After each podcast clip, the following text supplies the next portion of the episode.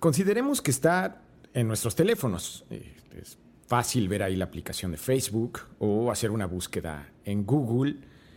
Y esto de alguna manera se convierte en un asunto aspiracional para muchos que quieren trabajar, muchos chavos, muchas chavas, que buscan tener trabajo porque están acostumbrados a pues, convivir todos los días con empresas tecnológicas, empresas cuyas oficinas se centran en un lugar muy particular de California. Le llaman el Silicon Valley, muy cerca de San Francisco, en donde justamente se han concentrado muchas de sus instalaciones en buena medida, porque ahí se concentra el capital, la gente con el dinero para invertir en estas empresas y el talento necesario pues para justamente hacerlas crecer. En México, en México no existe como tal un lugar concentrado para estas empresas, es decir, en México sí están las oficinas de Facebook, sí hay unas oficinas de Google también ahí en las lomas de Chapultepec, en la Ciudad de México, pero estas oficinas pues se concentran primordialmente en contratar a gente de ventas, solo de ventas, no de innovación. ¿Es acaso que México está perdiendo oportunidades de entrar a las nuevas economías, a la nueva tecnología? Esto además se suma a un problema que acaba de señalar Bloomberg Business Week México, la revista que distribuye el financiero. Esta publicación trae esta quincena un análisis sobre lo que ocurre en Silicon Valley. Silicon Valley tiene una deuda con las mujeres. Es difícil entrar a trabajar a las empresas tecnológicas, pero es aún más difícil para quienes no son del sexo masculino incluso también para aquellos que no son del sexo masculino y además blancos. Hablemos de esto, hablemos de esto, pero parte por parte. Vamos por partes. Soy Jonathan Ruiz, bienvenidos. Hola. Hola, Gonzalo, buenas tardes. Buenas tardes, John, ¿qué dices? ¿Cómo está el clima en la Ciudad de México? Soleado, pero no es como que pueda salir mucho a disfrutarlo. Entonces es de ese soleado que me da hasta coraje a veces ver, porque nada más puedo sacar los pies por la ventana. Pero todo bien, mejor esto a las lluvias que tenemos en las tardes. Problemas de pandemia, ni hablar. Problemas de pandemia, efectivamente. ¿Quién diría que esto sería un problema en el 2020? Ni hablar, así las cosas. Gonzalo. Correcto. Eh, percibo que hay mucha gente en México que de alguna o de otra manera considera aspiracional trabajar en empresas de Silicon Valley, empresas como Google o como Facebook o como Amazon, en fin, las empresas tecnológicas que son bien conocidas o aquellas que no lo son, pero que justamente se dedican a esta nueva economía. Pienso que muchas de ellos, muchas de esas personas, podrían ser mujeres. Tú publicaste en Business Week esta quincena un artículo que refiere justamente la situación en Silicon Valley para las mujeres. ¿Es un buen lugar para trabajar en Silicon Valley para quien no es del sexo masculino? Ya, a ver, es un tema interesante, como dices, y el planteamiento es, a ver, es aspiracional, sí, porque son empresas que tienen eh, mejores prestaciones que muchas empresas, entre comillas, tradicionales. Eh, son empresas que tienen eh, mejores salarios, en muchas ocasiones, no siempre, que empresas tradicionales y son lugares que, a ver, es cool trabajar en una empresa de Silicon Valley, ¿no? O al menos esa ha sido la tendencia en los últimos años. Respondiendo, o sea, fuera de todo este rollo, respondiendo a tu pregunta, no necesariamente, no necesariamente ser una minoría, ya sea mujer o ya sea ser una persona de color, trabajar en Silicon Valley es una mejor opción. De todas las cosas positivas que pueda tener Silicon Valley, que las tiene, y así como hay un montón de cosas, y si no, pregúntenle al Congreso estadounidense todo lo malo que ve Silicon Valley, hay una deuda, y así es como lo consideramos, que tiene pendiente las tecnológicas, y es el tema de la diversidad. Eh, si nos vamos, o sea, a, la parte, digamos, a, la, letra más chiquita, estamos viendo que la fuerza laboral en, en Estados Unidos tanto la presencia de mujeres como de otras, otras minorías, es bastante pobre. Eh, y los datos más grandes, más allá de, del tema de ser mujer o no, el tema de, minorías, estamos hablando de, eh, por ejemplo, los empleados, los empleados afroamericanos, incluyendo mujeres, por ejemplo, en Microsoft, Facebook y en Google, es 3 puntos, de toda la plantilla, es 3.3% en Microsoft, 1.7% en Facebook, 2.4% en Google. A ver, perdón, tenemos que hacer pausa ahí porque quiero entender esos datos. Sí, claro. Esos datos que me estás hablando, entre el 1 y el 3% de los empleados de Facebook, de Google, de Microsoft, ¿a quiénes representan? ¿Quiénes están en ese entre 1 y 3%? Empleados negros, empleados afroamericanos, empleados de color. Hispanos también, mexicanos. Hispanos también, sí, también, hombres y mujeres. Hombres y mujeres hispanos. Exactamente. Ok, ahora... Es eh, una... Esos, son, esos son los datos para las minorías eh, raciales, ¿no? Sí. Ahora, ¿qué hay de las mujeres propiamente? De las mujeres propiamente, estamos hablando de que no ha crecido mucho en los últimos años. Eh, en 2015, por ejemplo, eh, se reunieron algunos legisladores con la gente de Facebook, con la gente de Apple para ver qué tanto podía crecer y la verdad es que no ha logrado aumentar. Por ejemplo, Facebook. Facebook eh, aumentó su, su, proporción de mujeres en, empleados técnicos, en, trabajos técnicos, al 24% en 2020. 24%. Exactamente, 24%. Es decir, si eres mujer y trabajas en Facebook, lo más probable es que en una sala de 10 personas, solamente tú y otra mujer estén ahí. En empleos 4% es una cifra a la que lo aumentaron desde el 15% que tenían cuando? En 2014, hace seis años. O sea, en un sexenio pasaron, eh, crecieron 9%, nada más. Tremendo. Gonzalo. Es muy poco. Hablemos un poco de eso, de los salarios, y es también por la razón que puede ser aspiracional, porque estas empresas también tienen oficinas en México. Tú y yo las conocemos, están en la Ciudad de México, particularmente en las lomas de Chapultepec. Estas empresas pagan en promedio, de acuerdo con sus reportes financieros, alrededor de 100 mil pesos. Es decir, el promedio de salario en Apple, para ser precisos, paga 100 mil pesos al mes a sus empleados. Comparémoslo con Walmart. ¿sí? Walmart, una empresa tradicional, paga un promedio mundial, quiero subrayar esto, 40 mil pesos al mes o su equivalente en dólares. Claro que esto incluye también los salarios en Estados Unidos y en otras partes del mundo. La diferencia, pues, es entre Walmart y Apple, de 40 mil en Walmart y 100 mil en Apple. Esta diferencia es lo que lo hace tan atractivo. ¿Por qué? ¿Por qué pueden pagar más estas empresas, Gonzalo?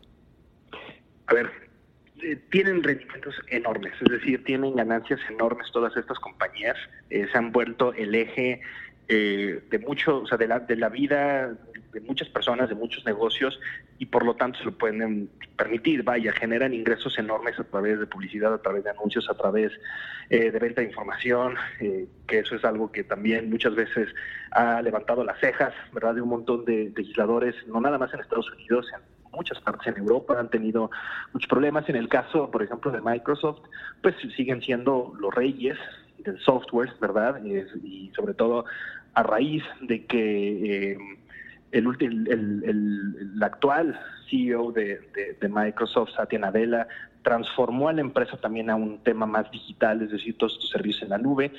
Amazon se ha convertido en el eje de, vaya, en esta época de pandemia, yo creo que muchos de nosotros, incluso, incluso gente que antes ni siquiera entraba al comercio electrónico, ya lo está haciendo. Entonces, sí se han convertido en un eje central de nuestra interacción. Facebook se ha vuelto central en nuestra interacción, Twitter para muchas personas, WhatsApp, que es parte de Facebook. Entonces, tiene rendimientos enormes, ¿verdad? Y tiene también una plantilla que... Eh, pues es bastante productiva, sobre todo en muchas partes del mundo, en Estados Unidos también lo es.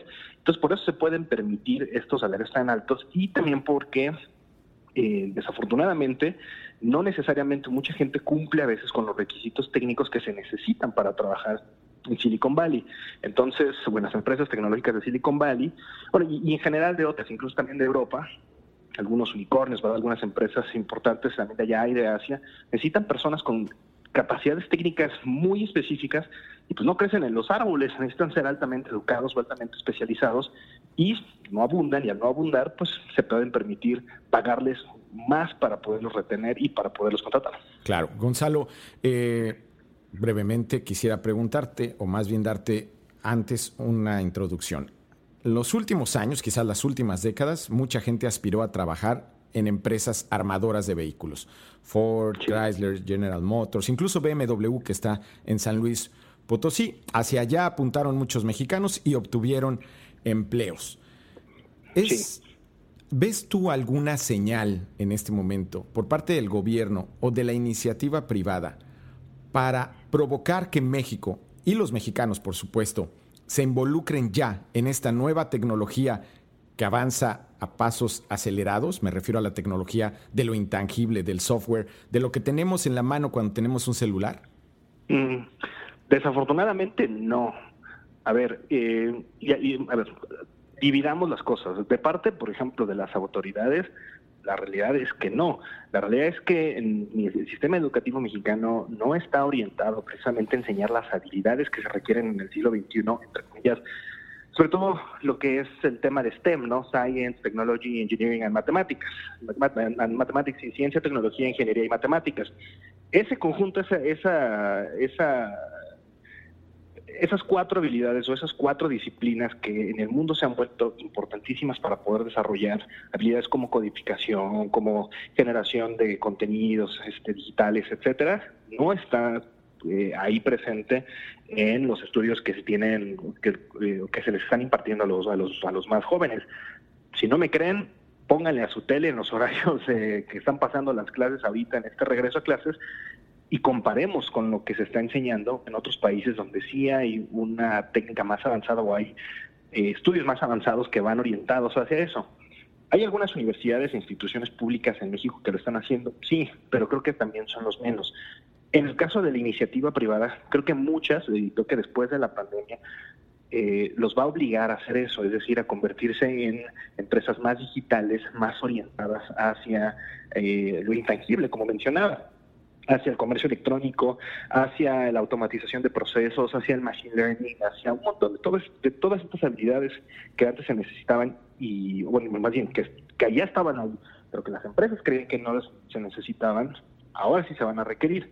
El problema va a ser ese cuello de botella, ¿no? Y sobre todo, poderlos capturar y que ese talento y esa gente que entre a esas, a esas nuevas oportunidades laborales, pues sea también diverso. Eh, hablábamos, por ejemplo, del tema de Facebook, las mujeres, pero por ejemplo, en el caso de Pinterest, eh, por ejemplo, todo, todo el personal de ingeniería, o sea, de, todo el personal de ingeniería que tiene Pinterest, solamente 12% son mujeres. Tremendo.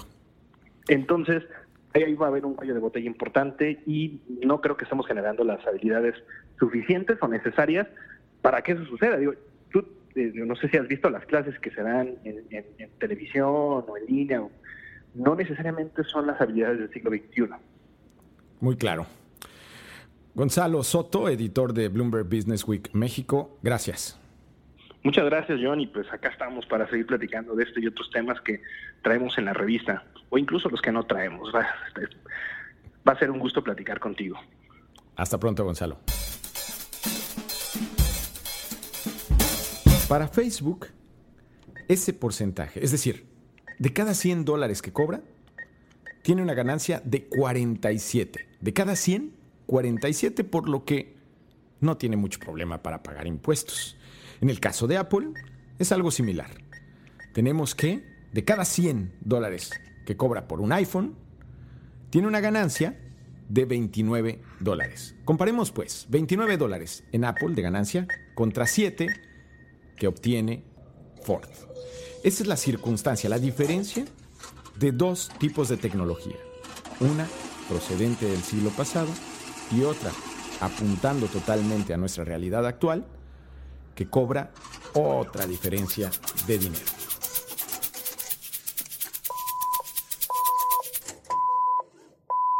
Bueno. Hola Sofía. Hola. Sofía tiene 19 años y estudia el primer semestre de la carrera de Mercadotecnia. Sofía, ¿te gustaría trabajar en empresas de tecnología como Facebook, Google, Apple, Amazon, una de estas empresas de Silicon Valley? Sí, sí me gustaría. ¿Por qué te gustaría? Porque pues creo que son empresas muy reconocidas mundialmente y que me pueden ayudar mucho en pues obtener como más contactos y así.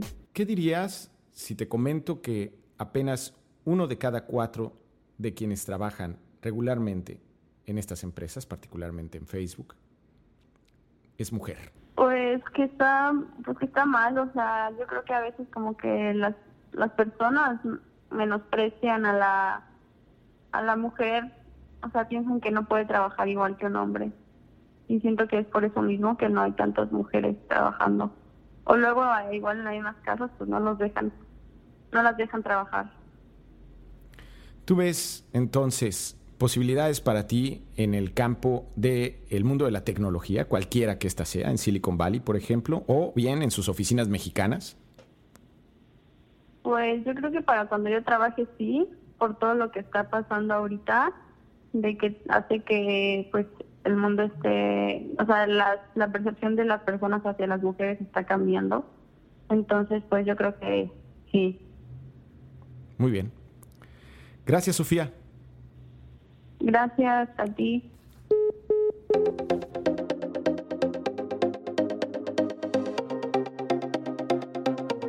Lo que representa Silicon Valley, esta pues, realidad de tecnología que tenemos todos al alcance de la mano en nuestro celular, es también una oportunidad de empleo para muchas personas, sean ya adultos graduados o bien aquellos que aspiran a tener un trabajo o un negocio al salir de la universidad. Son empresas más rentables porque tienen a gente muy preparada que es más productiva. Por cada hora de trabajo, ellos producen más dinero en todas sus actividades. No obstante, hasta el momento, la mayoría, sino todas las empresas de Silicon Valley y sus oficinas internacionales, incluidas las de México, contratan primordialmente a hombres. Las mujeres todavía batallan para abrirse paso, avanzan, es cierto, pero parecería que como gente en cualquier actividad no hemos podido todavía detonar esa capacidad femenina. Esto es Vamos por partes. Yo soy Jonathan Ruiz y cuento con el privilegio de la producción del señor Andrés Reina. Nos escucharemos pronto.